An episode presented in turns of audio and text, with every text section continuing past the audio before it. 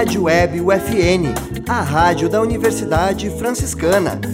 Música e informação na dose certa.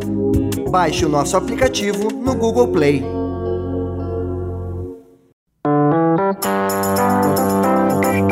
Confira agora na Rádio Web UFN o programa UFN em Pauta, as principais notícias da Universidade Franciscana e do mundo.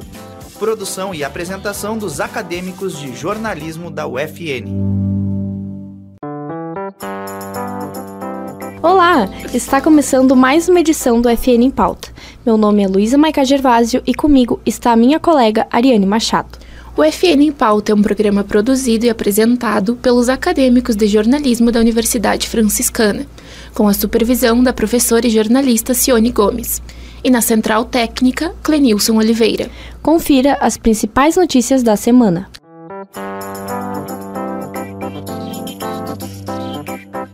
As pré-matrículas para a rede estadual estão abertas.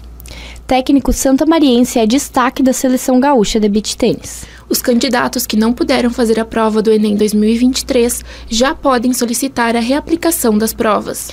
Caso Bernardo, Leandro Boldrini retorna ao presídio para cumprir pena. A semana será marcada por chuvas intensas no estado.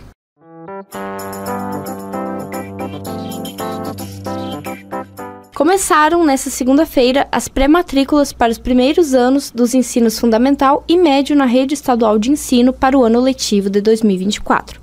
O período de inscrições vai até 1 de dezembro. As pré-matrículas devem ser realizadas pelo site da Secretaria da Educação. E para os estudantes que têm matrícula ativa nas escolas estaduais, a rematrícula ocorre de forma automática no período de 20 a 30 de novembro. O técnico santamariense Ayman Ramadan foi destaque da seleção gaúcha de beach tênis no Campeonato Brasileiro, que ocorreu em Recife, Pernambuco, de 1 a 5 de novembro.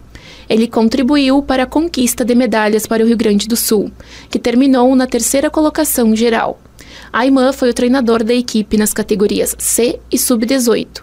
Há cerca de um ano, ele se mudou para Porto Alegre para ser o treinador titular no Refúgio Arena. Os candidatos que não puderam fazer as provas do Enem 2023 por problemas de logística ou saúde, como algum tipo de doenças infecto-contagiosas, têm até sexta-feira, dia 17, para solicitar a reaplicação do exame. Para isso, o candidato deve acessar a página do participante e apresentar o documento que comprove a necessidade. Os dados inseridos no pedido não podem ser alterados após o envio. A terceira Câmara Criminal determinou a retirada da tornozeleira eletrônica e o recolhimento do médico Leandro Boldrini, em prisão de regime semiaberto, condenado a 31 anos de prisão pela morte do filho Bernardo. Leandro está cumprindo a pena desde o dia 7 de novembro no Presídio Regional de Santa Maria ele havia sido beneficiado pelo uso da tornozeleira em razão da falta de vagas no sistema prisional da região de Porto Alegre, e há dois meses se mudou para Santa Maria. De acordo com o meteorologista Gustavo Verado, da Baroclima Meteorologia, o tempo instável na região tende a continuar com alertas de alagamentos, inundações e deslizamentos, em razão das chuvas intensas que atingem Santa Maria e o estado. Nessa semana, o esperado é que chova cerca de 200 milímetros, sendo que a média de Santa Maria para o mês de novembro era de 136 milímetros. O fenômeno El Ninho tem grande influência nas fortes chuvas que vêm atingindo o Rio Grande do Sul.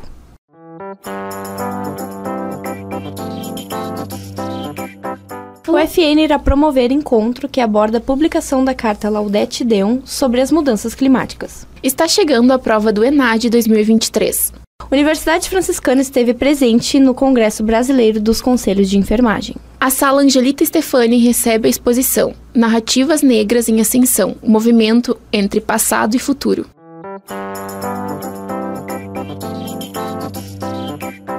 Em colaboração com o Instituto Franciscano de Espiritualidades e Humanidades, a Universidade Franciscana realizará um encontro com o tema O que se espera da universidade?